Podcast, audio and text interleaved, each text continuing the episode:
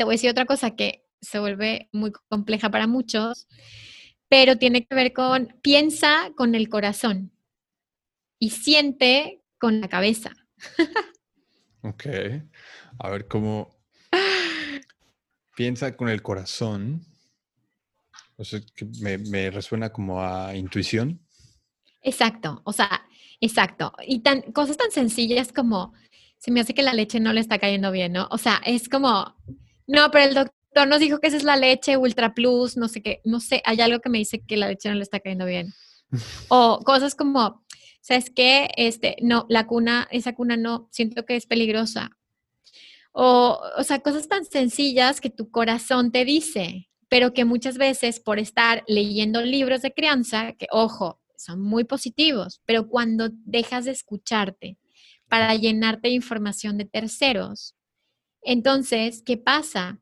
Que las consecuencias de eso no las asumes porque no tomaste tú la decisión, la tomó un libro.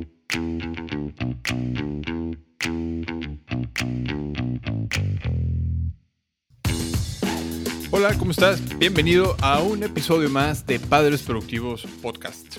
En este espacio podrás escuchar conversaciones con papás, mamás y expertos que están impactando positivamente su entorno y están logrando cosas extraordinarias en el ámbito profesional, familiar y personal con la idea de obtener sus estrategias, herramientas, aptitudes, trucos, consejos y aprender junto con ellos todo lo que podamos aplicar tú y yo en nuestras vidas para ser una mejor versión de nosotros mismos que podamos compartir con nuestras familias.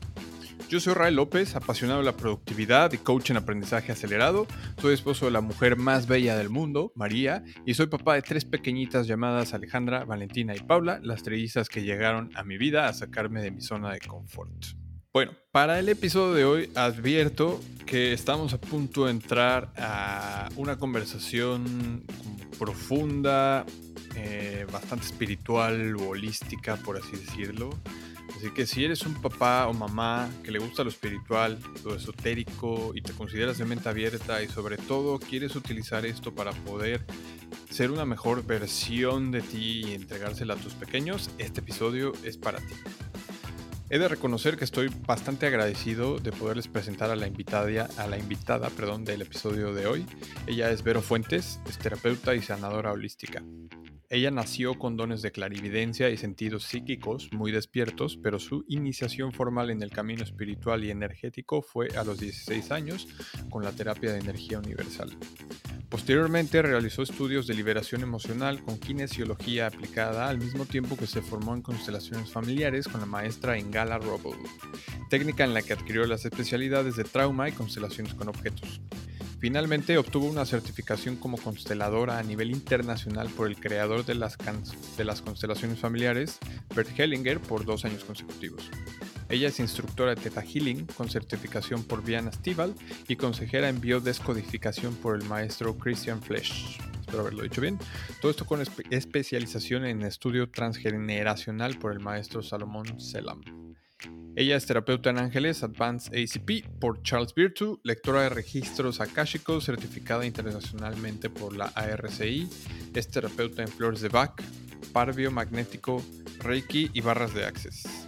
Durante más de 10 años se desempeñó como terapeuta, ayudando a sanar a miles de personas en México y en el mundo. Y en, 2010, en 2019 publicó su libro Manual para Sanar el Alma y actualmente trabaja en su segunda publicación de la que nos habla un poquito más al respecto. Ella es creadora del host, perdón, creadora y host del podcast Vibrando Alto, un podcast muy bonito, es un espacio para la sanación en todos los niveles, así como de Respira, una serie de meditaciones para alinear y conectar los diferentes cuerpos físico, mental, emocional y espiritual. Ella fundó la Academia Verónica Fuentes, donde imparte cursos, talleres y formaciones. Actualmente reside en Monterrey, Nuevo León, con su esposo Diego y sus hijos Matías y Luca. Y por si fuera poco, actualmente cursa la maestría de innovación educativa con especialidad en innovación en el Tecnológico de Monterrey.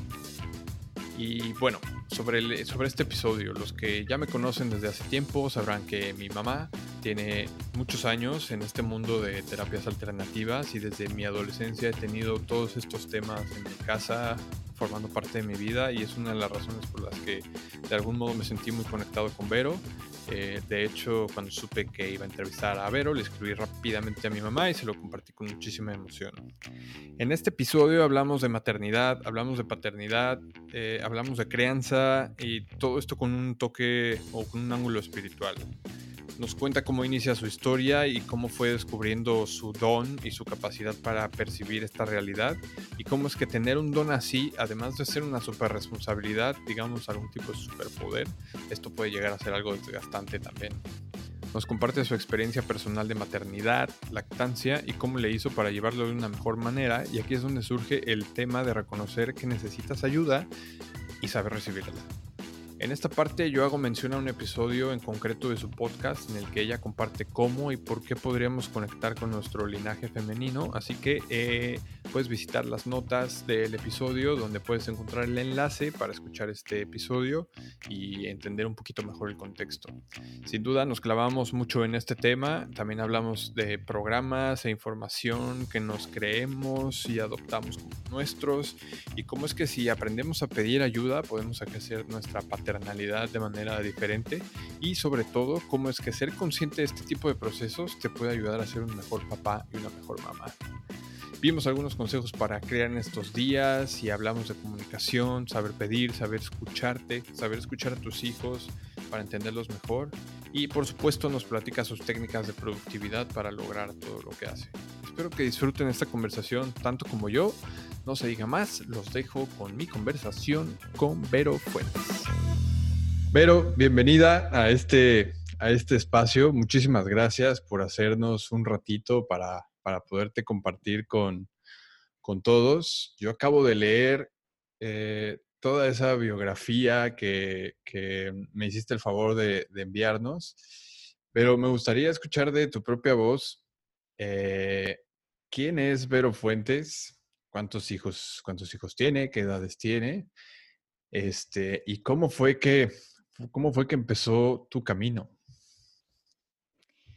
Bueno, antes que nada, muchísimas gracias por invitarme, gracias a, tu audiencia por, por, estar aquí, gracias por el interés eh, que hay en ti y en, pues ahora sí que es muy significativo para mí en, en un hombre que está tocando estos temas de la maternidad, paternidad y, que lo hace de esta manera tan seria y tan profesional y que además está explorando temas pues tan mágicos o místicos o, o energéticos. Entonces me siento honrada de estar en esta presencia masculina eh, y, y en, en, tu audiencia, ¿no? Que seguramente también hay, hay papás, hay mamás, hay de todo. Y, y muchísimas gracias por, por pues, abrir su corazón, por su confianza.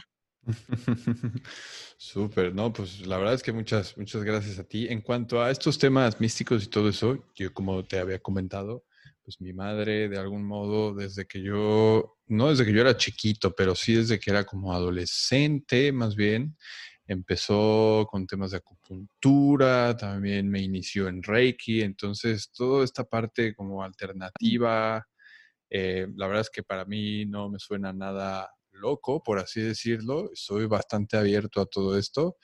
Y cuando yo te conocí por los diferentes canales que tienes, este, también la conexión esta que hay con Diego, y, la verdad es que yo dije, uy, yo, yo no sabía que eras mamá, y cuando me enteré que eras mamá, dije, uy, la tengo que invitar al show.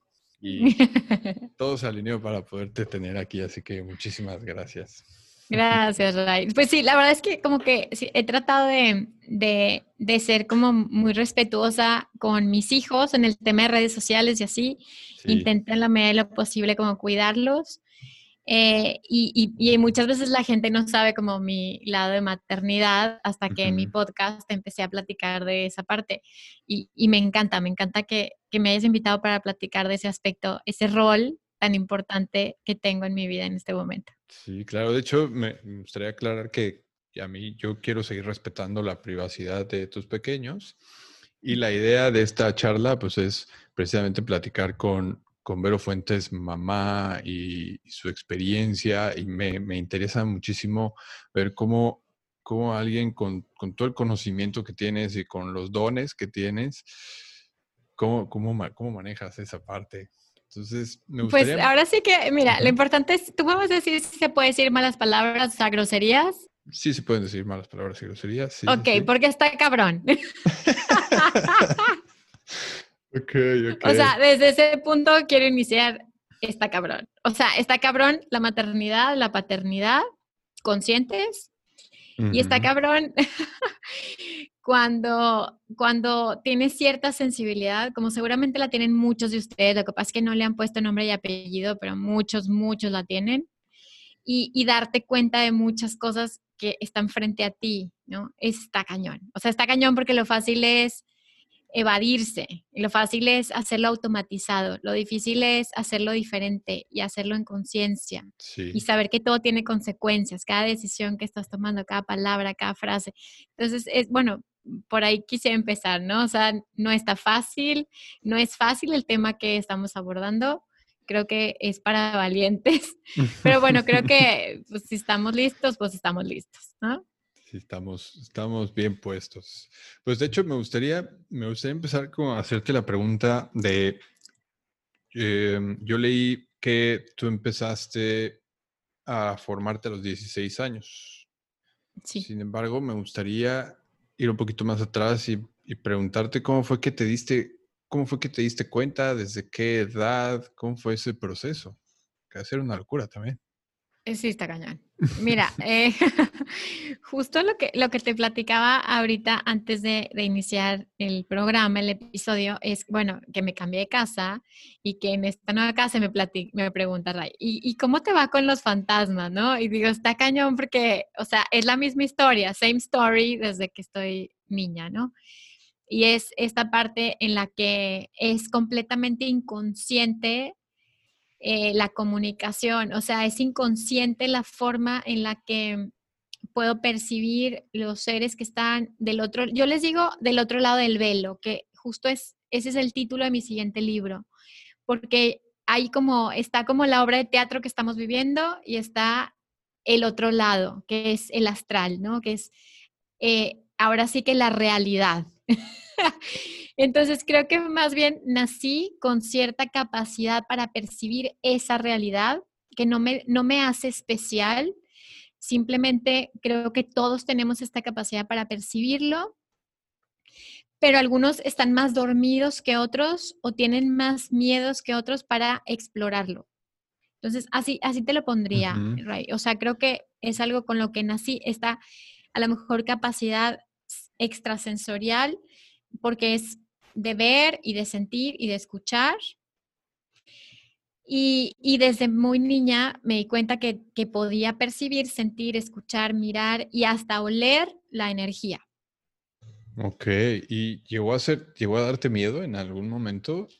Mucho, ay, claro, y es un miedo con el que sigo viviendo, o sea, siempre te topas con cosas desconocidas, o sea, no es algo que ya lo domino perfecto, yo ya estoy, no, es cierto, siempre te topas con cosas que dices, ay, ¿esto qué es? O sea, ¿esto cómo, cómo se come? O sea, esto, esto, esto que te digo de los olores, que, que, ha sido muy fuerte últimamente el tema de los olores energéticos, es nuevo, porque siempre he visto, la, la capacidad de clarividencia siempre ha sido muy, muy evidente, eh, la capacidad empática de sentir la energía también ha sido muy evidente. La clariaudiencia va y viene. Cuando, no cuando me hago güey y no escucho, me duelen los oídos.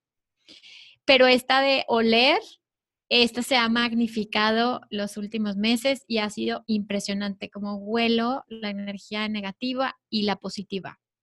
Entonces es algo que siempre estás explorando, ¿no? Es, y siempre está este factor miedo que hay que atravesarlo. Ah, y cada vez me doy cuenta que hay que, como cada vez, embrace, o sea, hay que abrazar este miedo y mirarlo de frente. Ir hacia él, ¿no?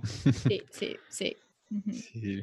Uh, y, me imagino que toda la formación en los diferentes ramos, pues te han ayudado a, manejarlo de diferentes maneras y a poderlo como canalizar, me imagino, ¿no?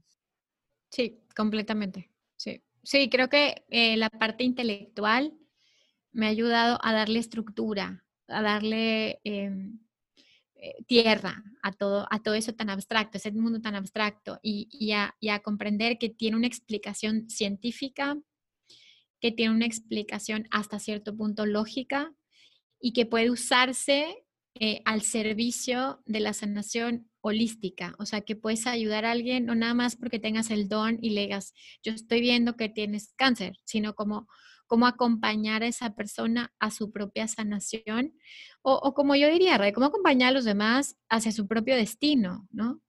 Entonces encuentras maneras, estrategias, filosofías, técnicas que te van dando cada vez más herramientas. Ok, ¿y hay alguien en tu familia que, tenga esta sensibilidad también? Sí, sí. Eh, mira, bueno, de los dos lados. De ahora sí que un tío abuelo que ya falleció, obviamente, él era psíquico y él em, lo, lo, buscaban del FBI para que él dijera dónde estaban enterrados los cuerpos, si estaban desaparecidos y todo eso. Órale. sí, está cañón. Y, y, él y su hermana, su hermana eh, se dedicaba al tema más del tarot y, y la adivinación, pero eran como que, pues en esa época eran excluidos, ¿no? Como pues los brujos del pueblo, digamos. Eh, mi abuela siempre estuvo interesada en temas de conciencia, o sea, de astrología, desde que yo era muy chiquita me llevaba a, cursos de despertar de conciencia y así. Mi mamá eh, tiene una gran capacidad de, premonición, o sea, ella sueña lo que, lo que va a pasar. Y del lado paterno también, también tengo, tengo tías, abuelas, tías brujildas que saben muchas cosas, ¿no? Y también tuve una, ah, hablando del tema que vamos a hablar hoy, eh, una tía eh, que también falleció, pero ella era partera y em, se dedicaba al tema de hierbas. De, entonces, ella está muy enfocada al tema de curación de herbolaria. Entonces, sí, hay, hay, hay, mucho, hay mucho sanador brujillo en mi sistema familiar, sí, Ok, o sea que de algún modo era un tema que se podía platicar pues abiertamente, ¿no? Podría decirse. Hasta cierto punto, sí, hasta cierto punto sí, sí, sí. O sea, yo podía hablarlo con mi mamá y decirle, mamá, me está la señora, me está hablando, que córrele, me da miedo y ella venía y, o, o hablarlo con mi abuela y decirle, abuela, fíjate que soñé esto y sí, definitivamente eh, está abierto en el campo de mi sistema familiar esa información. No es considerada mala, o sea, no es considerada tabú, no, al contrario. Sí. Y creo que también como que eso, o sea, siento que cuando en el campo está abierto algo, es porque son dones y talentos que te son heredados para que hagas algo con eso, ¿no? Entonces, sí, sí, siempre siento que están atrás de mí todos mis ancestros apoyándome en esto que estoy haciendo. Claro, es, pues justo es más o menos lo que, bueno, de hecho es, de lo que me gustaría que, hablemos, pero creo que este don también es casi como Spider-Man, ¿no? O sea, es un gran poder, es una gran responsabilidad. Sí, completa. Está cañón porque, ¿sabes qué? Justo qué chistosa la vida, ¿no? Que, que estaba Hoy estuve reflexionando acerca, sobre todo de este don de, ser medium, o sea, de los muertos particularmente, porque es un don muy demandante. Claro, no es eh, que alguien llegue y agende una cita. Ajá, ajá, exacto. No es como que, ay, bueno, vente la cita a las cuatro y deposita y así. O sea, es como que yo me puedo estar en un hotel, puedo estar en, mi casa nueva, en la casa de alguien más, y de repente llega alguien que sabe, porque ellos saben que tú tienes el don y te piden ayuda. Y Ray, se te forman. O sea, es como que dices, bueno, Dios, Padre, Madre. Sí, pues Dios, Padre, Madre, ayuda y manda, abre la, manda la luz, cualquier energía, y de repente se te van formando y te, o sea, estoy a las 4 de la mañana, mandi, mandi, mandi, mande a la luz. Entonces llega un punto en que he estado reflexionando hasta qué punto eh, elijo hacer diferente mi trabajo. Es como decir, ¿saben qué? Aquí hay un horario de oficina, o sea, solamente voy a mandar la luz el día final, el día último del mes de esta hora a esta hora, ¿sí? Pero no siempre, no todos los días, no todas las noches, porque si no es desgastante para mí. Energéticamente es desgastante. Entonces, bueno, qué bueno que tocas el punto, porque creo que muchos que son sanadores o que se les están despertando, porque muchos se les están despertando muchas cosas y tienen miedo de, ¿y qué va a pasar si se me abren? Y entonces yo te digo, bueno, se puede poner límites, o sea, se puede elegir se puede decir, es que sí, pero yo ahorita estoy ayudando a los vivos y, y ahorita yo elijo no dedicarme a esto o elijo dentro de ciertos límites. Claro, dependiendo del momento y todo eso. Me imagino que eso debe ser complejo, complicado y, sí, demandante y, y, drena energéticamente, seguro. O sea, si una persona de atención al cliente puede llegar a sentir en algún momento de cierta manera, me imagino que con todo esto en todo momento, pues, pues ha de estar, ha de estar complejo. Pero bueno, pues justo, justo, voy a aprovechar esto para, para, empezarnos a mover hacia la parte de, de, Yo escuché un episodio tuyo en el que nos compartiste cómo poder sanar nuestro linaje femenino y, y al final esto no aplica solamente para mujeres, para hombres. Me gustó muchísimo cómo lo, cómo lo manejaste. Y me gustaría precisamente que nos, que nos compartas precisamente esa experiencia que tú tuviste en cuanto a, la maternidad y cómo fue que esta parte te ha ayudado a llevarlo mejor. Por ahí me gustaría empezar. Eh, pues bueno, gracias por, mencionar el episodio. Ese, ese episodio me costó, eh, me costó en el tema de la vulnerabilidad, eh, me costó en el tema de exponer un aspecto de mí que según yo lo tenía como que muy guardado, ¿no? y exponerme de eso en que yo viví una maternidad solitaria. Eh, obviamente para mí fue un shock cuando nace mi primer hijo, la lactancia, eh, la tristeza que viene después de, porque es una muerte, es la muerte de alguien que eras antes y luego todavía no sabes quién vas a ser. Eh, el estrés que vives todo el tiempo, o sea, de estar respirando, este, estoy haciéndolo bien, la culpa que viene de diaria, ¿no? De soy una pésima mamá, debería hacerlo diferente y todo, todo este paquete que viene con, con la elección consciente, inconsciente de ser mamá, ¿no? Entonces fue un episodio que, que fue como que abrí, empecé a abrir y me di cuenta que la audiencia quería eso. O sea, me di cuenta que a pesar de que puede haber mucho conocimiento, las personas quieren sentir conexión de, otro nivel, ¿no? Quieren saber que tú también viviste lo mismo y que si tú estás bien, ellos van a estar bien.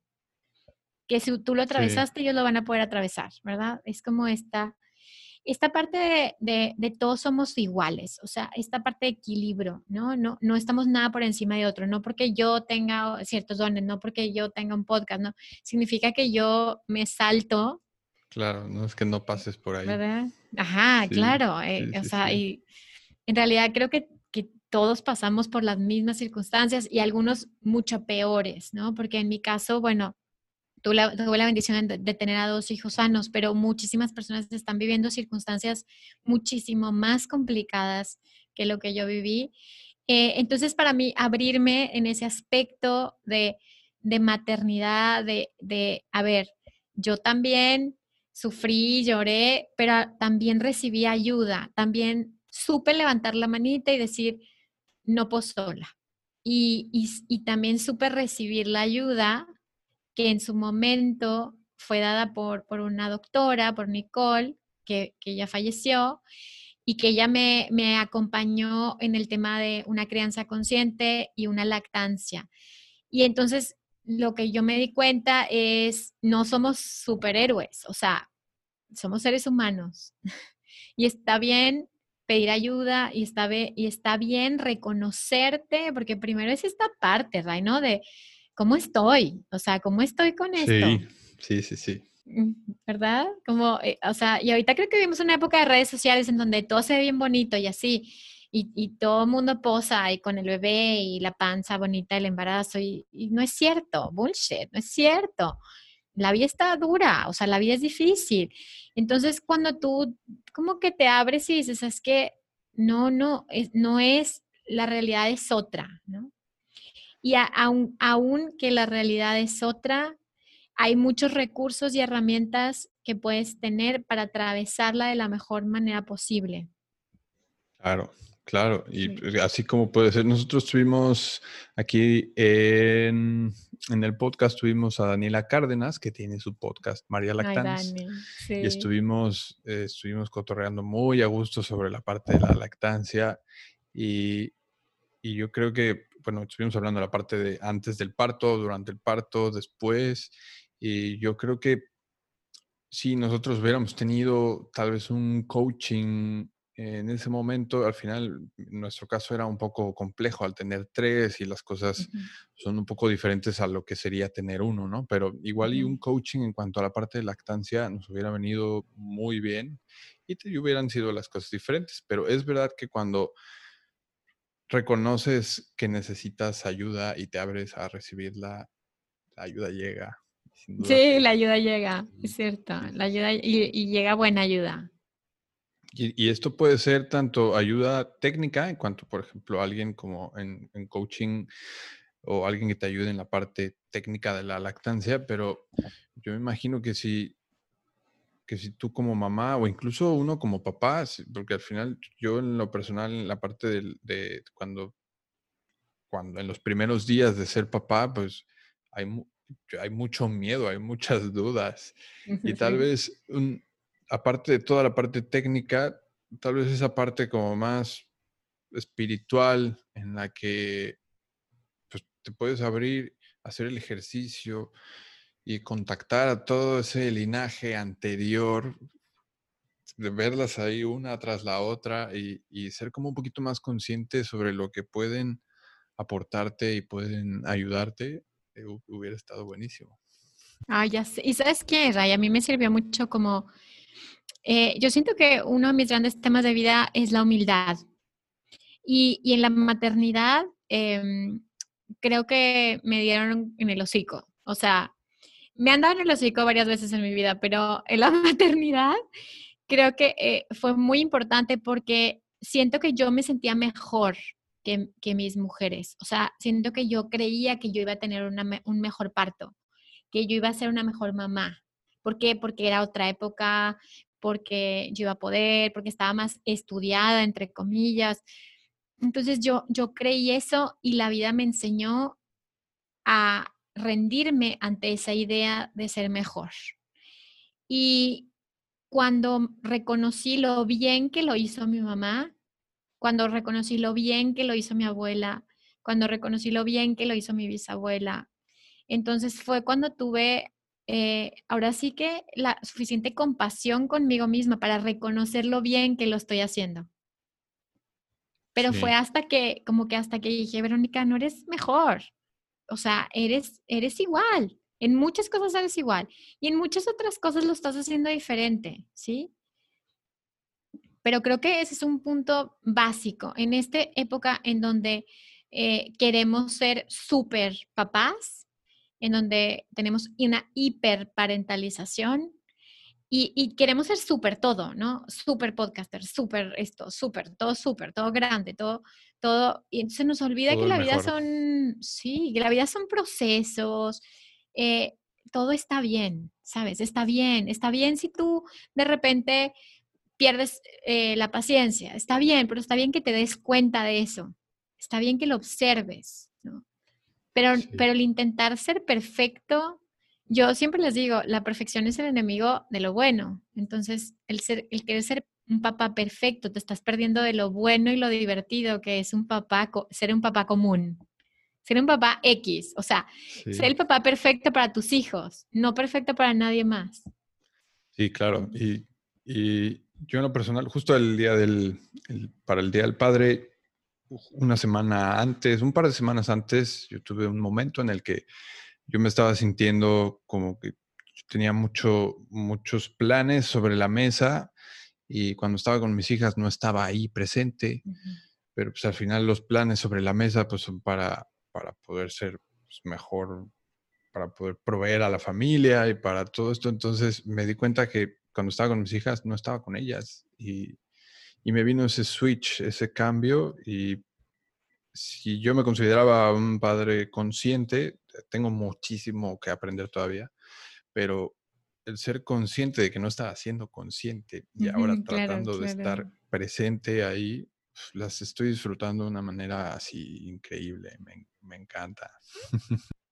Claro, sí, estoy completamente de acuerdo contigo, Ray. Como que siento que, que, que, que, en la medida en la que vives en el presente, en el aquí, en el ahora, en el, o sea, este es el único instante que existe, es lo único que existe, es lo único. Mañana ya tu hijo ya creció, ya, ya pasó este momento.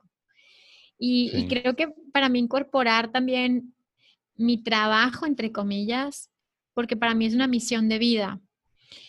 Y, y ha sido complejo, porque una parte de mí, y te lo confieso, eh, una parte de mí le hubiera encantado ser solo mamá, ¿sí? O sea, solo dedicarme a ser mamá. Y yo cuando me casé con mi esposo, le dije, yo solo me quiero dedicar a ser mamá, ¿eh?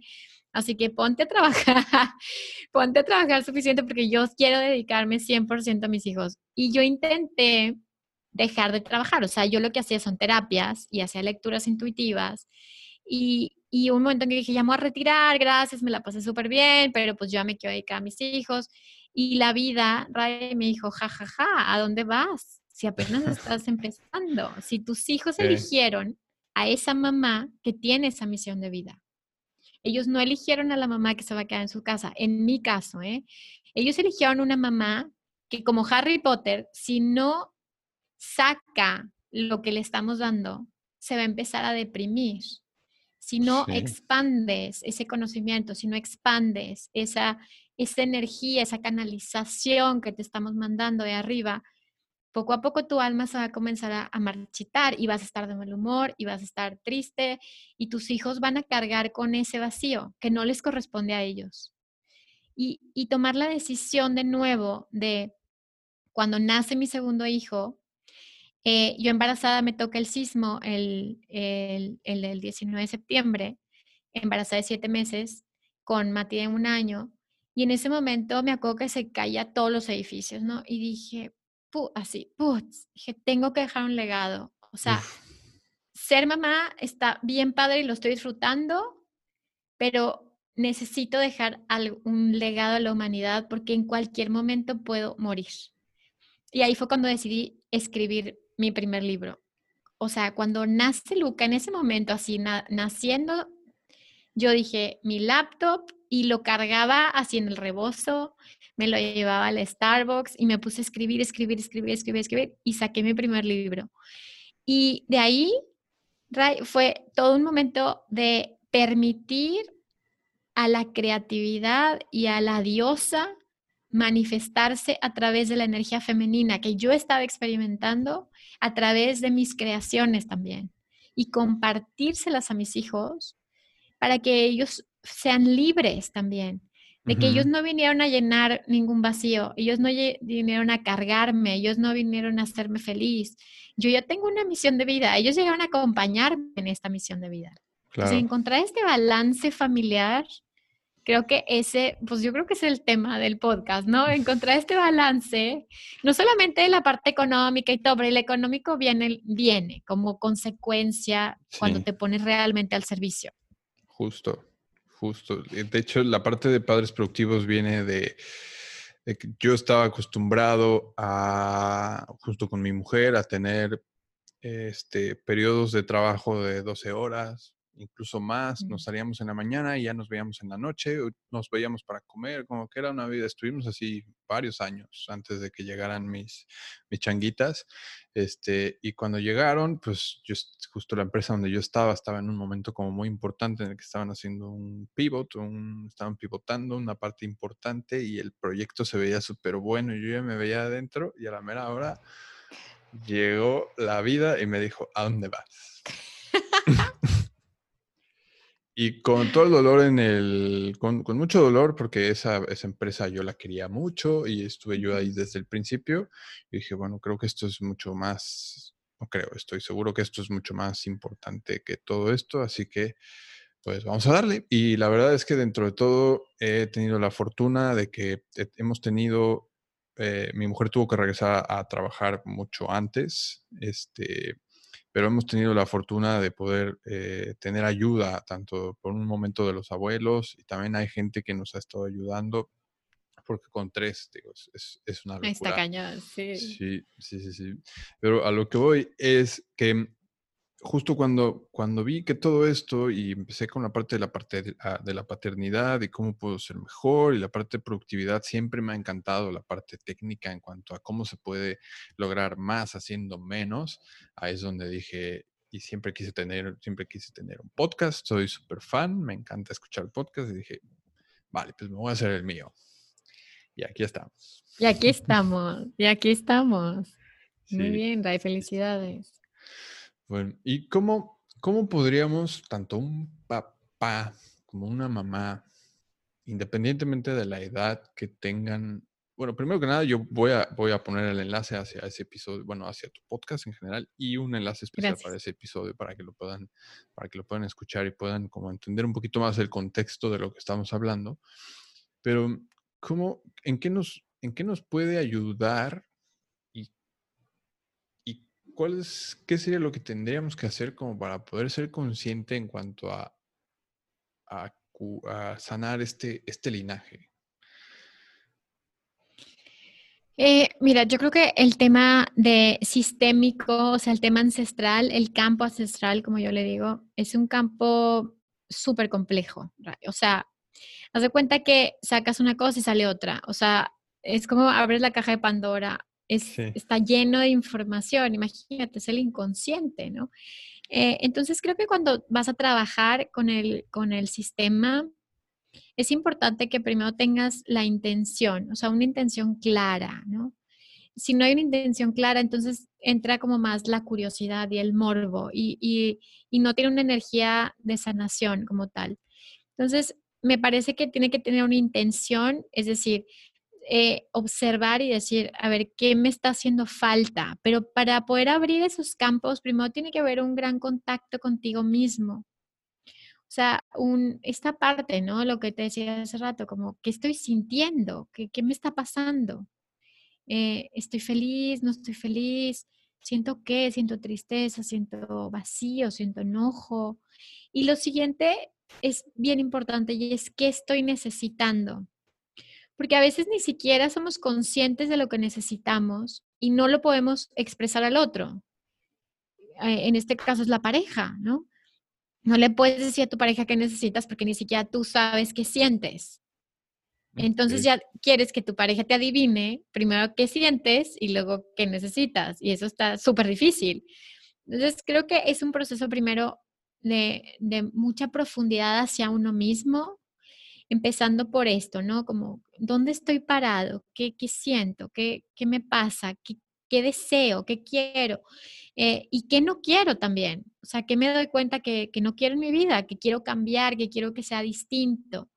Y en la medida en la que empieces a mirar aquello que no funciona en tu vida, aquello que necesita hacerse cambios, o yo te diría, esa historia que requiere tener un nuevo significado, porque uno se pelea mucho por no quiero ser como mi papá o no quiero ser como mi mamá y al final eres como tu mamá o como tu papá. O sea, hay que reconocerlo primero. Sí, soy como mi mamá. ¿Ok? Porque si te peleas y si te resistes todo el tiempo, inconscientemente lo estás haciendo. Entonces, más vale que lo que reconozcas primero. digas, yo sé que sí, que, que lo estoy haciendo con mi mamá en muchas cosas o con mi papá en muchas cosas, pero más allá de, de pelear es que, que quiero reescribir de una manera distinta, ¿sí? Que quiero resignificar. Es como si, imagínate que es una cinta, ¿no? Y la cinta pasa con la misma película y dices, ay, otra vez, lo mismo que viví en mi infancia. Y entonces, en, vez, en vez de pelear con eso, de no quiero, no quiero, entonces mejor observa esto que se está repitiendo.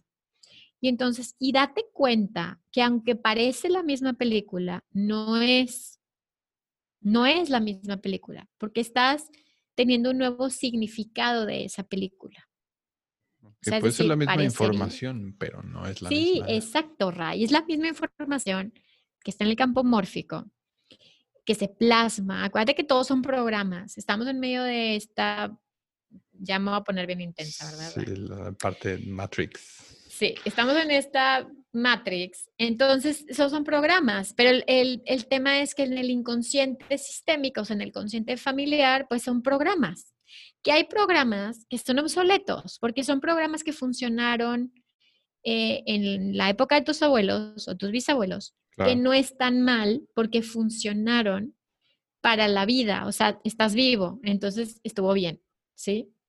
Por lo tanto, pero es como si ahorita quieres una computadora de que una de las Mac, ya sabes, esas que eran de que un cuadrito que, que tenían ruido todo el tiempo, o sea, quieres usar esa para hacer un podcast, no te va a funcionar. Entonces, ahorita los programas no, no funcionan, esos programas no funcionan. Hay que cambiarlos. Sin embargo, para poder cambiar un programa, primero se tiene que observar. Y, y, cuando hay mucha emocionalidad en un programa, eso, eso nos está diciendo que hay temas que no están resueltos.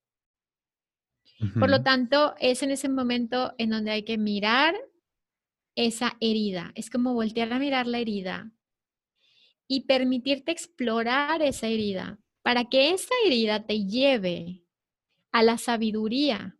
Siempre la herida en su lado A, pues está el dolor y en su lado B está la sabiduría.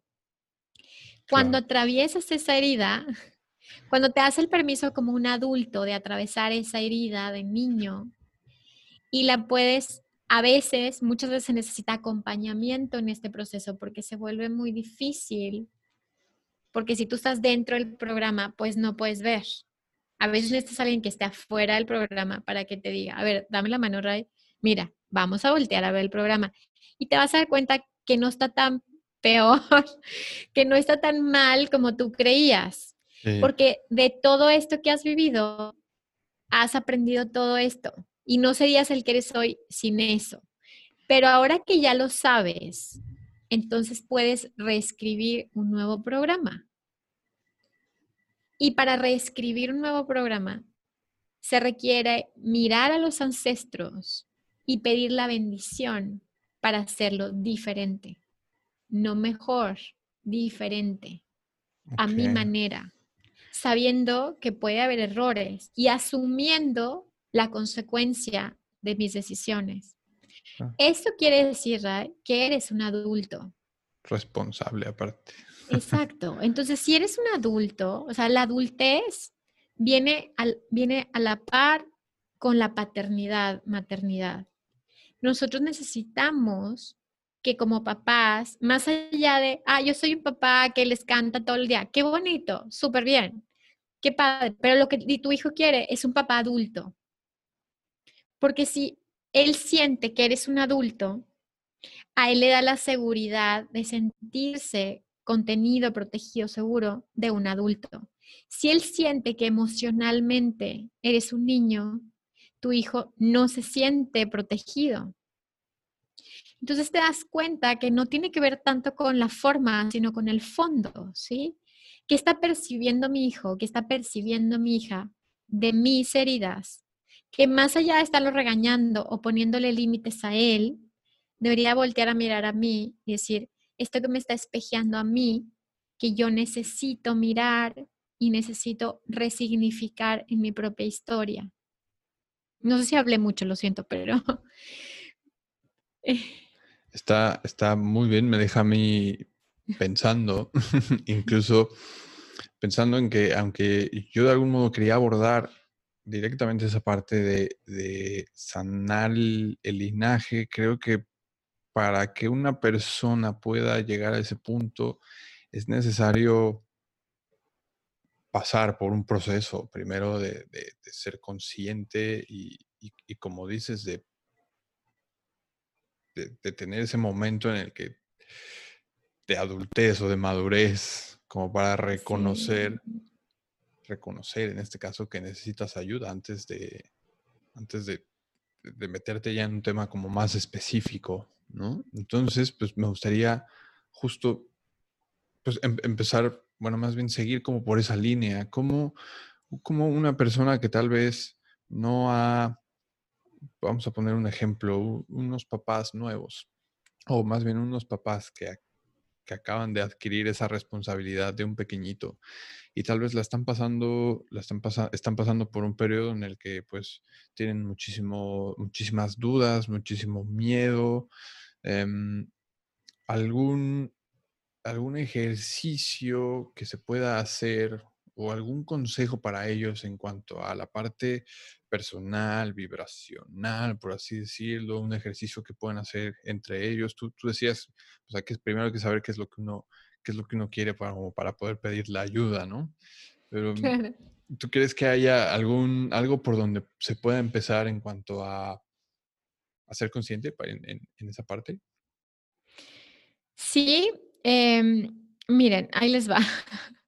Bueno, eso es lo que a mí me ha funcionado y cuando no lo hago, siento que, que, no, me va bien. Y ahorita, ahorita que estamos hablando del episodio de Rey y yo, y estamos en, en Mercurio retrógrado y tenemos un chorro de planetas retrógrados y estamos entre eclipses, o sea, energéticamente está ahorita cañón y parece que todo está volteado y parece que hay demasiada confusión. Eh, para mí, eh, en, en, bueno, en mi experiencia, con mi propia familia y con mi esposo, creo que hay varios puntos. En primera, eh, hay que, y, lo mismo platiqué con Dani, eh, Dani eh, de lactancia, que mando un beso. Mm, es, primero es la pareja. O sea, son nuevos papás, qué bien. Primero la pareja tiene una crisis. Eso es lo más importante. O sea, como terapeuta sistémica consteladora, lo primero que miramos los terapeutas sistémicos es qué peor con la pareja. Porque para, para atravesar este periodo se necesita un equipo. Y esta onda eh, de las mujeres solas, o sea, ya esto ya está obsoleto. O sea, ya ahorita la, la nueva familia que está criando a los nuevos niños requiere de la participación de los dos, o sea, de una pareja. ¿Sí? No estoy diciendo hombre-mujer, ¿eh? pareja homosexual, pareja heterosexual. Cualquier pareja puede ofrecer la contención que los hijos necesitan si se miran. Entonces, llego, las parejas eh, homosexuales tienen una, una forma eh, sistémica, tienen un orden que se vuelve más complejo, que ojalá en otro episodio lo pueda platicar se vuelve complejo eh, eh, este punto en el que tiene que integrar a la madre biológica, integrar, o sea, se vuelven elementos del sistema que se tienen que tomar en cuenta. Pero eh, partiendo del punto de una pareja heterosexual, que son padres biológicos, porque es distinto si fueran padres adoptivos. lo, ves cómo se vuelve como muy complicado, pero al mismo tiempo es muy intuitivo, ¿sí? Entonces, lo primero es eh, hay que ver qué está pasando con la pareja, es decir, mirarse, ¿no? O sea, estamos en una crisis, reconocer, hay una crisis. ¿Por qué? Porque llegó un nuevo elemento. Bueno, en tu caso, son tres elementos. O sea, es como, ¡pum, pum, pum! O sea, ya no somos dos, ya somos cinco. Sí, de la noche a la mañana, cinco. Entonces, obviamente es una crisis en la pareja que, que muy pocos pueden, o sea, por eso las parejas truenan en esos momentos tan delicados. Ahora, una vez que la pareja empieza a trabajar en temas de pareja, en mirarse, en, poder comunicarse, en decir, que me siento así, me siento así, necesito esto, ¿no? Y como mujeres también, oigan, decís, es que necesito una enfermera, necesito que venga mi mamá, necesito que venga mi hermana, necesito que tú te quedes más tiempo. Pedir, saber pedir. Y también el otro reconocer si puede dar lo que se le está pidiendo al otro, ¿no? Es decir, si puedo dártelo o no, lo que me estás pidiendo no puedo. O sea, no puedo, no alcanzo pagarte una enfermera. Eh, pero en la medida en la que hay esta comunicación, los hijos, cuando la pareja se mira, los hijos están bien. Ahora, en, un equipo. sí, ahora en un segundo punto, y te voy a decir otra cosa que se vuelve muy compleja para muchos, pero tiene que ver con, piensa con el corazón y siente con la cabeza. ok. A ver cómo piensa con el corazón. O sea, que me, me, resuena como a intuición. Exacto, o sea, exacto. Y tan, cosas tan sencillas como, se me hace que la leche no le está cayendo bien, ¿no? O sea, es como, no, pero el doctor nos dijo que esa es la leche Ultra Plus, no sé qué, no sé, hay algo que me dice que la leche no le está cayendo bien. O cosas como, ¿sabes qué? Este, no, la cuna, esa cuna no, siento que es peligrosa. O, o sea, cosas tan sencillas que tu corazón te dice, pero que muchas veces por estar leyendo libros de crianza, que ojo, son muy positivos, pero cuando dejas de escucharte para llenarte de información de terceros, entonces, ¿qué pasa? Que las consecuencias de eso no las asumes porque no tomaste tú la decisión, la tomó un libro. Como estas modas de, que dejar el niño llorar y, y, al final son modas y luego pasan, ¿no? Y luego se dan cuenta que hay nuevos estudios científicos que dicen que...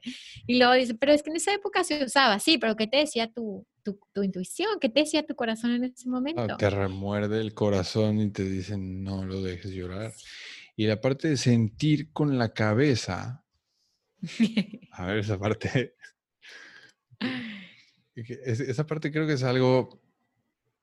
Es, es algo que yo he, he estado trabajando mucho con, con, mi coach, Vanessa, que le mando un saludo también, y ya estuvo en el, en el... Hemos trabajado mucho las emociones.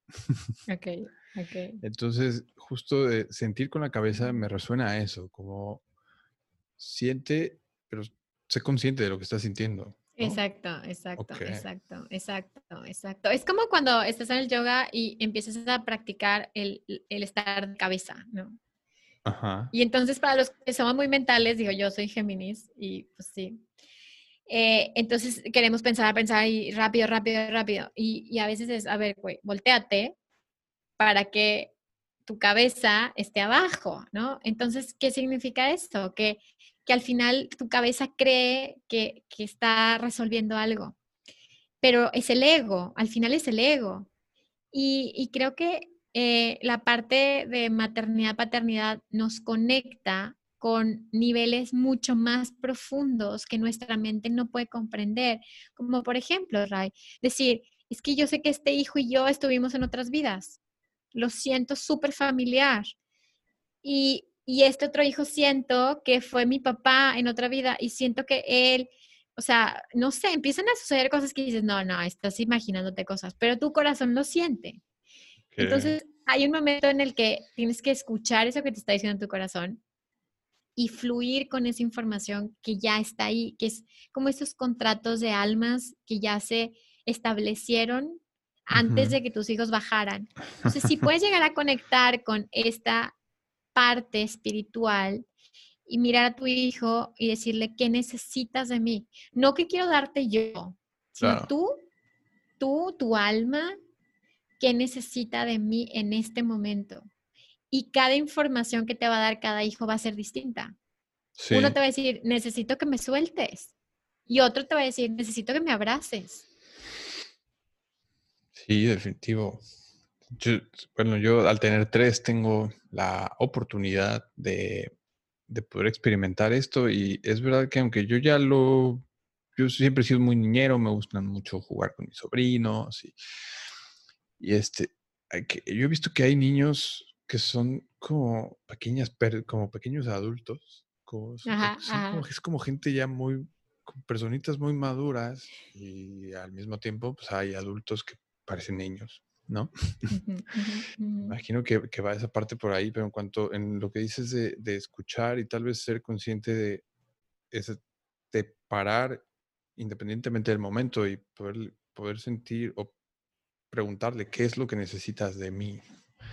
Es como un super tip, super tip, super tip. Y, y observarlo, porque hay veces que yo creo que estamos, estamos como con tantas cosas en la cabeza que simplemente reaccionamos hacia lo que, ah, ¿qué quieres? Agua, cuando igual y lo que necesita, o sea, no sé, estoy poniendo un ejemplo burdo, ¿no? Pero simplemente se lo damos cuando tal vez dedicarle un ratito a qué necesitas y, observar y, es, y, ver esas señales es, es un super tip para estar consciente en ese momento.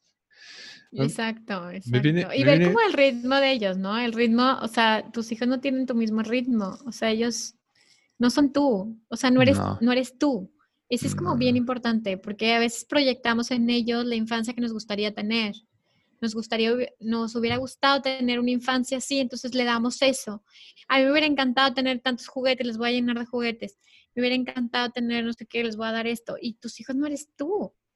Entonces, como que eh, observarlos y decir, híjole, es que este hijo, yo sé que le gusta esto, entonces le voy a, le voy a ofrecer eso para que él elija, ¿no? De que, oye, ¿qué te parece esto? Pero todo es como prueba y error, es una obra de arte. Claro. O sea, es, arte. Y como todo el arte, claro, y como todo el arte, pues tiene belleza, pero también implica muchas emociones ahí. Entonces, tratar de, de educar desde un sistema rígido, rigidizado, desde un sistema en el que quieres que todos sean borreguitos, es hacerles daño porque los metes a un sistema. Es como tú tienes que, estar, tienes que tener este estándar para que pueda ser aceptado en la sociedad. Y eso les afecta muchísimo porque ellos no hay dos niños que sean iguales. No hay dos seres humanos que sean iguales. No, no, no, no. ¿Qué le podrías decir a alguien que no tiene la oportunidad de poder estar en pareja y está creciendo o que tiene una pareja que no es equipo. Está cañada, súper buena pregunta, súper buena pregunta, porque eso ya es como que un tema de destino. Eh, hay quien eh, le toca criar en pareja con el papá o la mamá de sus hijos, hay quien no, le toca criar solo o sola, y esa es una pregunta buenísima y te la agradezco mucho, porque ahí tienes que agarrarte internamente de tu propio papá, mamá interior. O sea, en ese momento tú vas a jugar un poco con tu rol interior, con tu arquetipo interiorizado de papá, mamá. Y, vas a, y vas a jugar o vas a tener este balance y esta danza constante entre papá, mamá, eh, para que tus hijos puedan contactar con ese arquetipo interior de papá que vive en ti. Sí. Como saberte poner, como que digamos, la, cara o la etiqueta de papá en ciertos momentos para poder, supongo que en algún momento se necesitará al papá o al sí, definitivamente. Definitivamente. O sea, hay casos, por ejemplo, hay casos en los que, bueno, el papá muere, ¿no? O hay casos en los que hay, o sea, es peligroso papá, porque puede ser, o sea, estamos hablando de que hay casos de que, bueno, papá puede ir a visitarte, pero hay veces que, bueno, papá es peligroso porque lo que sea, ¿no? Sí. Y, y, también el, el, papel de aquel que está criando a los hijos sabiendo que es peligroso. En el caso de un papá que viola a sus hijos, en el caso de un papá que es adicto y que, o sea, hay casos y casos, ¿no? Y nos encantaría tener una película de Disney en nuestra mente y decir, no, pero todo es posible. No, hay, hay primero es la vida. Y, y tenemos que, ahora sí, nuestro papel es mantener a nuestros hijos en la vida. Ese es el papel de los papás. O sea, de mí depende, mijito, que tú estés en la vida. Hazle como quieras. Si, si tú te quieres salir de estos límites, yo te voy a agarrar de los pelos y te voy a volver a meter. O sea, sobre todo en la adolescencia, ¿no? Como estos límites en los que te pueden llevar a la muerte. Pero si desde, desde muy chiquitos tú los acercas al peligro, a la muerte, al, pues obviamente no estás dando al, al, niño la seguridad y la protección que necesitan. Entonces, en un momento dado que, que, el papá, en este caso la mamá, sean peligrosos, no que tú creas que sean peligrosos, sino que ya hay un diagnóstico, ya hay, un, sí, ya es real, una situación real. Ya está ahí. Claro, en ese momento lo mejor es eh, trabajar eh, con la figura de papá a nivel simbólico, o sea, es decir, decirle papá te ama mucho, no, él no puede estar aquí, pero él te ama, para que el hijo pueda tener esta figura dentro, porque acuérdate que papá vive dentro de ti.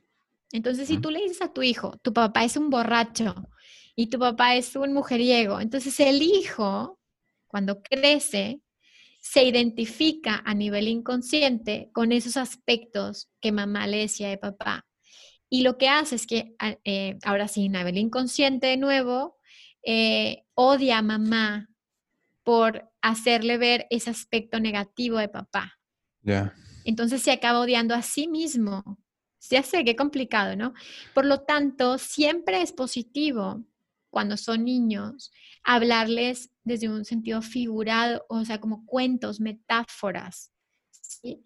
Porque ellos entienden a nivel de cuentos. Hasta una vez un niño que su papá lo quería mucho y era un rey, que, o sea, hablar con este, con este figurativo, este lenguaje figurativo, cuando ya son mayores de edad y ya pueden con una verdad, porque acuérdate que un abuso es darle a un niño algo que no puede manejar. o sea, un abuso es decirle a tu papá, a tu niño, a tu hijo, tu papá me puso el cuerno y tu hijo tiene ocho años. O sea, es un abuso. El niño no puede con eso, no puede. Por eso también hay, hay tantos buenos terapeutas, hay tantos buenos psicólogos y hay un momento en el que dices, la situación es tan complicada que necesito que me acompañen a llevar a mi hijo a comprender esta situación, ¿no? Entonces, cuando, cuando el hijo puede tomar a su propio padre a través de su madre, entonces el hijo va a ser saludable, o sea, va a ser sano a nivel energético. Sí, sin importar lo que... Está, está muy padre eso, porque si, lo más fácil es si estás enojado, solamente si esta persona, si el lado opuesto es peligroso, porque habrá también mujeres peligrosas, hablo en un tema neutral. Si el lado opuesto es peligroso y estás, estás molesto o molesta por la situación que estás pasando, pues lo más fácil es que llegue, que llegue otra, que llegue el pequeñito y y ponerle esas etiquetas, pero creo que siendo Completamente. Y, lo, y lo más común que se hace y que, y que pues es negativo es que en países, pues desgraciadamente en países latinoamericanos, eh, muchas veces el hijo mayor se coloca como, como el papá que se fue. Eh, esta figura, ¿no? Como Pedro Infante. O sea, es como, ay, ¿no? Como se vuelve el hijo mayor la pareja de la mamá. Y, y es súper y súper tóxico para cualquier hijo eh, estar en un, en un lugar de cuidar a mamá. ¿Y cómo es la parte de la hija mayor que termina cuidando como mamá? Bueno, supongo que es lo mismo, es la misma a los papás, A los papás o a la, al papá.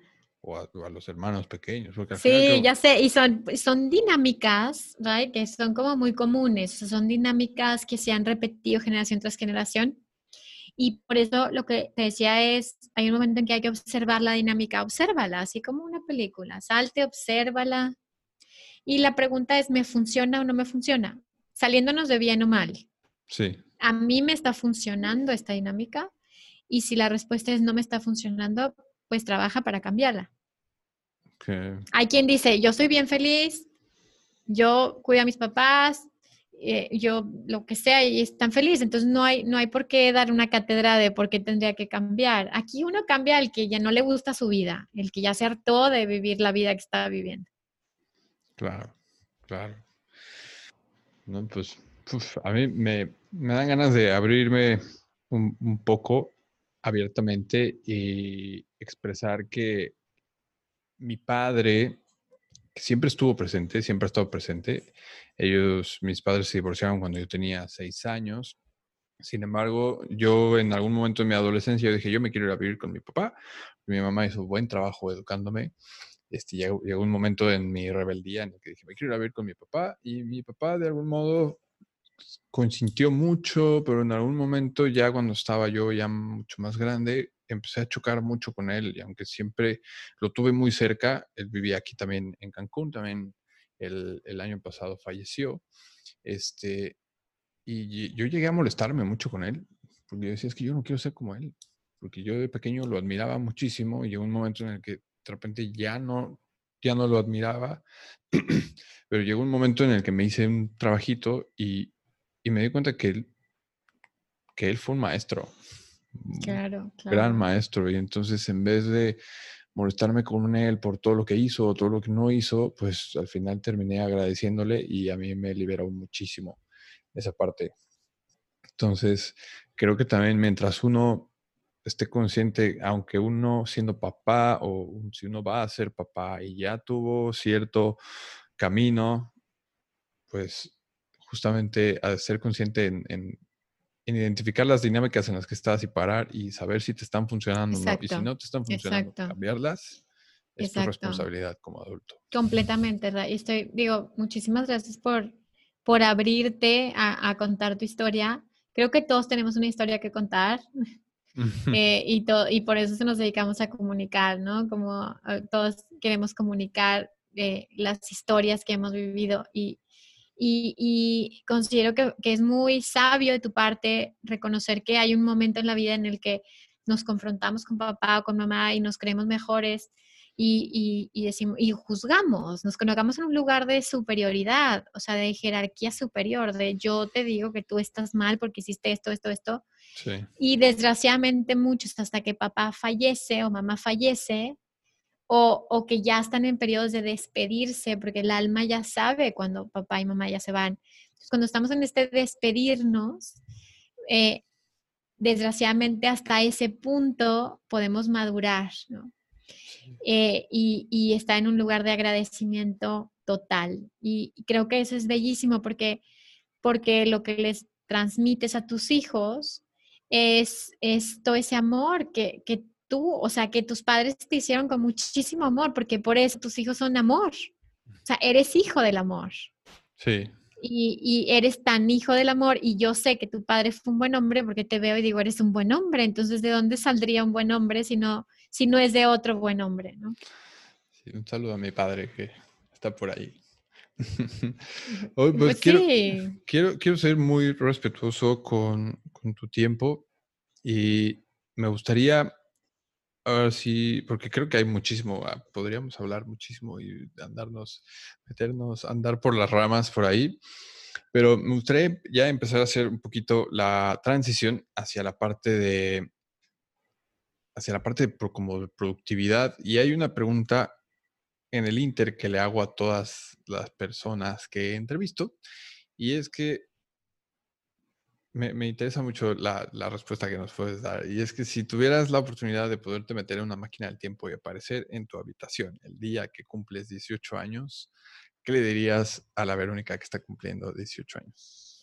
Ay, no, es que yo era súper rebelde a esa edad yo era, o sea, yo tuve una, adolescente, una adolescencia muy oscura porque yo era muy rebelde y, y sigo siendo muy rebelde, ¿no? Con, con, el sistema, con las reglas, siempre quiero hacerlo diferente, siempre... Entonces yo creo que si estuviera frente a mi yo de 18 años, le diría que lo está haciendo muy bien, que lo está haciendo muy bien. O sea, le diría que a lo mejor que, que, mm, que se escuchara más, que se escuchara que, que, que, más allá de estar afuera de ella, estuviera más dentro, porque es una edad en la que te importa mucho lo que piensan y te importa mucho como el entorno, ¿no? Creo que le diría que te valga tres pepinos lo que piensen, o sea, tú haz lo que tú quieras hacer, al final vas a ser exitosa en, en lo rara que eres. Sí. Entonces creo que le diría que, que, que esté orgullosa de lo rara y lo extraña que es. Muy bien, muy bien. Obviamente aquí no hay, no hay respuesta mala ni buena, pero me parece, me parece muy buena. Y bueno, más bien, ¿cuál sería como ese consejo o esa una rutina que a ti te funcione o más bien un hack en cuanto a ya de, de mamás, así como, mira, a mí de mamá me ha funcionado en cuanto a la casa, por ejemplo, fuera, fuera de todo el tema que acabamos de tocar, algún hack así de... Uh, híjole, se, me está yendo la palabra, pero así como... Soy súper, me siento súper mamá porque... me siento súper mamá porque les enseño a mis hijos técnicas de respiración. Súper. Entonces, cuando están así en un berrinche, les digo, vamos a respirar. Y entonces respira uno, dos. Y entonces ya ellos solitos, cuando tengo uno de cuatro y uno de dos. Y cuando uno de los dos empieza así a poner, ah, y el otro le dice, respira, respira. Entonces, creo que enseñarles técnicas de meditación. Eh, ellos me ven hacer yoga todos los días, bueno, cuando puedo, y que ellos vean que yo medito o que yo hago yoga y darles herramientas espirituales para su futuro, herramientas de conectar con su propio espíritu. Okay. Desde hablar de que dónde está Dios y toda esta parte espiritual, metésela desde muy chiquititos. O sea, aunque a lo mejor dices, no lo van a entender, pero como meterles herramientas para toda su vida. Ok, súper, súper, me parece. No fue tan práctico, pero es algo que, que, me ha servido. Yo creo que es súper, súper práctico. Yo en concreto este, tengo a una pequeñita que también le encanta. Tengo una de las tres que le hace muchísimo, como que se, se priva y, y desde pequeño, desde pequeñita empezamos con ella con la parte de respira. Y funciona, funciona muy bien. no lo voy a dejar de hacer y me parece un super hack que espero que todo mundo aplique independientemente de la edad que tengan los pequeños. Buenísimo. O no tan pequeños que tengan ahí. Super. Bueno, y ya la parte técnica de productividad, tú tienes, tú generas contenido para tu, tu canal en Patreon. tengo entendido que ahora ya no estás dando terapias pero tienes la parte del podcast, tienes un montón de cosas. ¿Y cómo, cómo le haces para, para organizarte? No tengo ni la menor idea. eh, mira, te voy a decir algo. Sí, sí tengo una clave. Eh, tengo todo automatizado. Em, todo es automatizado. Y eso que no tengo ahorita asistente, o sea, por el momento no tengo asistente, en algún momento tuve, pero ahorita haz de cuenta que todo, por ejemplo, Patreon, eh, mis cursos Teachables, todo, tú te metes, pagas, no sé qué, no sé qué, me depositan, o sea, todo está automatizado y tanto el podcast también tengo mi equipo de producción, entonces yo grabo el episodio, lo mando, no sé qué, lo suben, o sea, entonces creo que yo nada más tener muy claro cuánto es el tiempo que le dedico al día, no me distraigo, en, trato de no distraerme. Soy malísima con el WhatsApp porque no contesto generalmente porque me distraigo y entonces no genero conversaciones en WhatsApp, no me gustan porque me quitan mucho tiempo de calidad que tengo tanto para mi esposo, para mis hijos, para mí, para... Entonces, creo que tengo muy limitado. Yo dije, cuando abrí Patreon, ahorita somos 150 Patreons, dije, yo le voy a dedicar tanto tiempo y voy a hacer contenido de calidad, eh, pero tenía muy claro cuánto, ¿no? Y e, en mis cursos de Teachables también, o sea, e, es como que, a ver, voy a hacer este curso, voy a tener este cupo, na, na, na, y entonces lo tengo automatizado todo. Hace cuenta de que voy viendo y yo, ah, ya tengo 50 inscritos, ¿no? Pero creo que la tecnología, o sea, todos los que están, mamás, papás y así, usen la tecnología por el amor de Dios. O sea, los que me dicen, es que yo no soy tecnológico, o sea, digo, no te pongas ese programa en tu cabeza. Todos somos tecnológicos. ¿ok? Porque eso nos va a todos los papás, te salva la vida. Porque si te vas a agarrar una libretita y te vas a poner a anotar ahí todas las cuentas, no vas a poder. O sea, necesitas automatizarte y vivir en el siglo en el que estamos viviendo. Sí, sí, sí, sí. Y mm, Ahora que, ahora que mencionas la parte de tus cursos y la parte de Patreon, me gustaría abrir el espacio para que nos puedas platicar de qué va cada uno de esos dos, cuál sería la diferencia entre la parte de Patreon y la parte de tus cursos, a los que yo me voy a encargar de poner enlaces en las notas del episodio. Muchas gracias, Ral.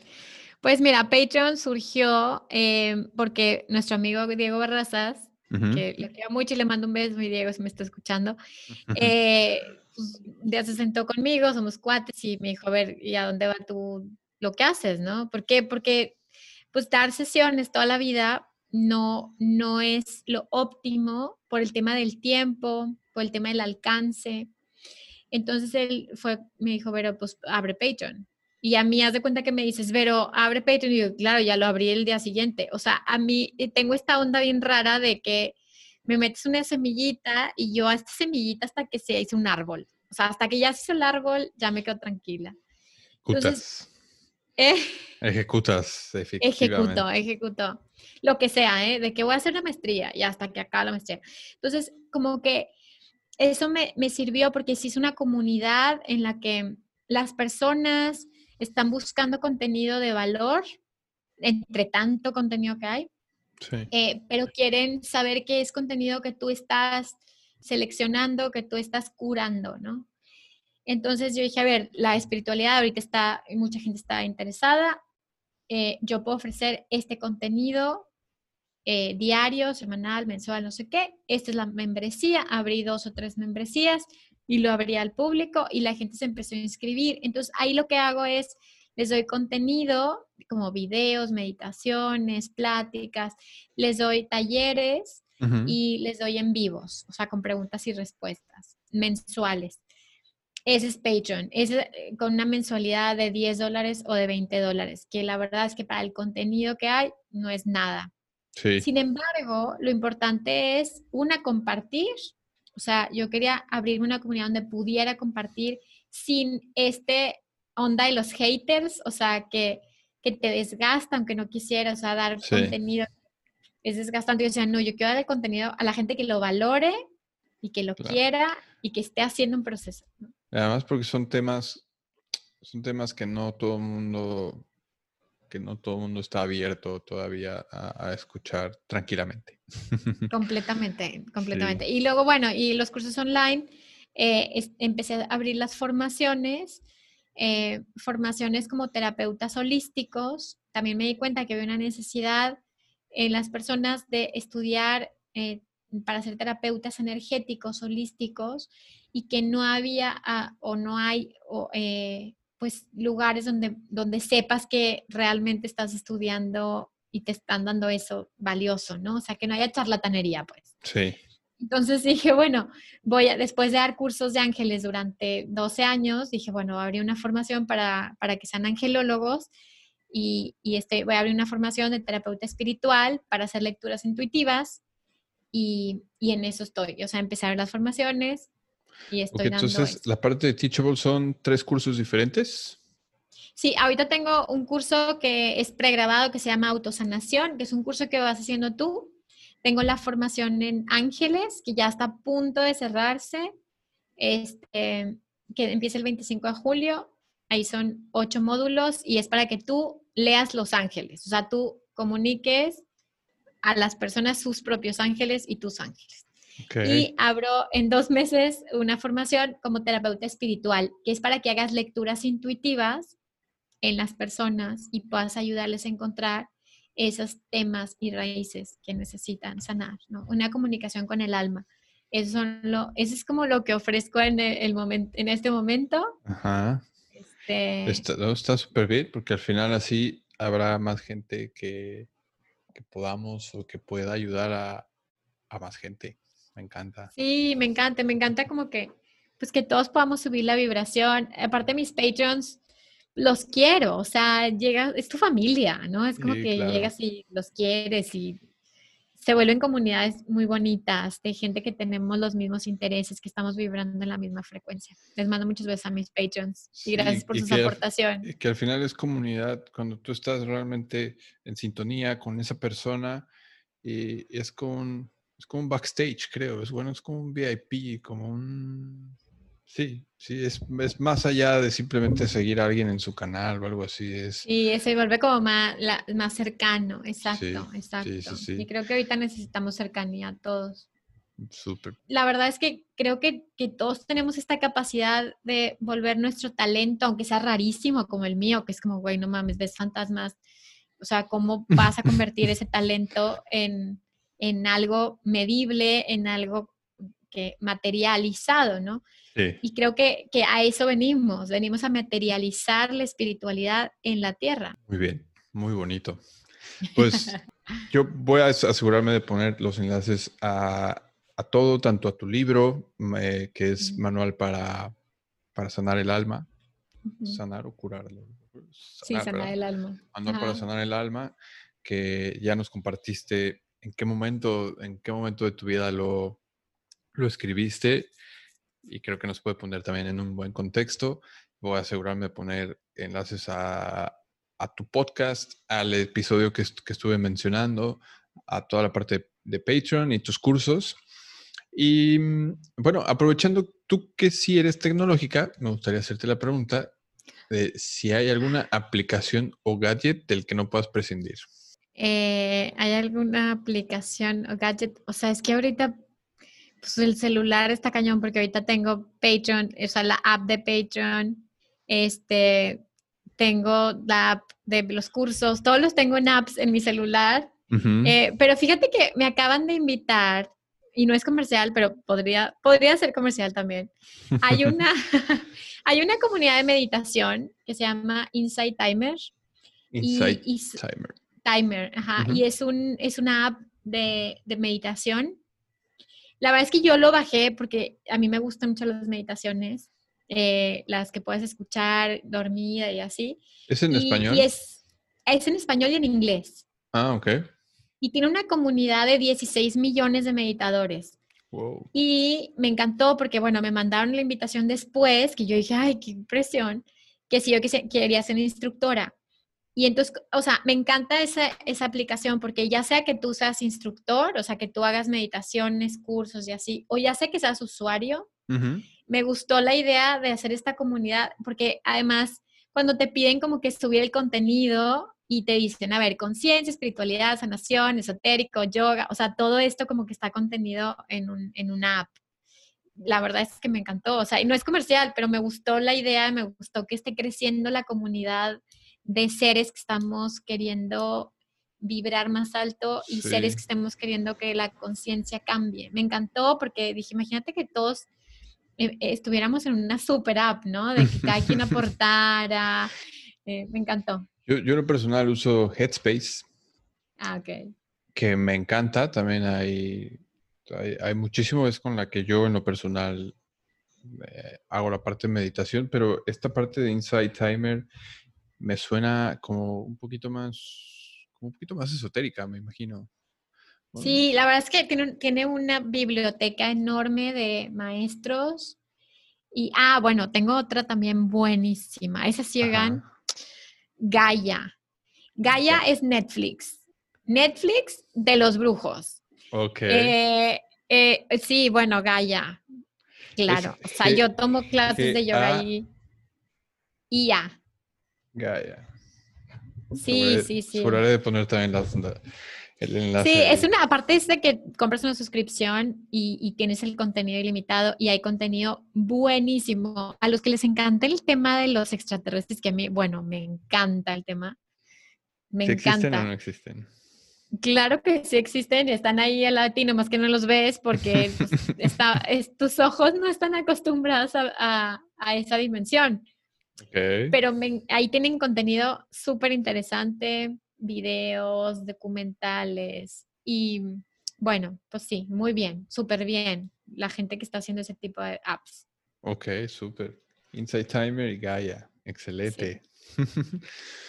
bueno, entonces, pues ahora sí me gustaría pasar a la pregunta final, que es la pregunta que le hago a todos los invitados, y es, si la gente se pudiera quedar con un solo mensaje o idea sobre este episodio y llevárselo con ellos el resto de su vida, ¿cuál te gustaría que fuera? A ver, un solo mensaje. Espérenme, yo a veces soy lenta para responder, porque no, nada más respondo, digo como, a ver, ¿qué siento? Ya sabes, ¿qué siento con esta pregunta? Si la gente se pudiera quedar con un solo mensaje o una idea sobre este episodio y llevárselo con ellos el resto de su vida, ¿cuál te gustaría que fuera? Eh, creo que volteemos a mirar a los niños. Eh, nuestra mirada en todos los sentidos, o sea, es decir, hago lo que hago, Ray, el podcast, eh, mi libro, mi segundo libro, por los niños que vienen. O sea, mi, mi intención es que este legado que yo estoy construyendo o empezando a construir sea para que estos niños que ya nacieron y que van a nacer tengan mejores oportunidades y, tengan pues un mundo mejor. O sea, se oye como también súper cliché, pero siento que, imagínate que mis bisnietos o mis tataranietos dijeran, ah, es que mi bisabuela estuvo en una época en la que sucedía esto y ella hizo un podcast y ella hizo un libro y le valía madre tres pepinos y decía la verdad. Y, y entonces mi papá, que es mi abuelo, entonces, ¿sabes? Como que ve, mi visión está en dos, tres generaciones más adelante que yo. Dejando legado, o sea, voltear a ver a los niños y asegurarte de dejar un legado. Completamente. y, y, aprender de los niños, o sea, me impresiona la capacidad que tienen mis hijos de vivir en el presente, me impresiona, sobre todo el más chiquito, Luca, que, o sea, disfruta el viento. O sea, siente el viento en su cara.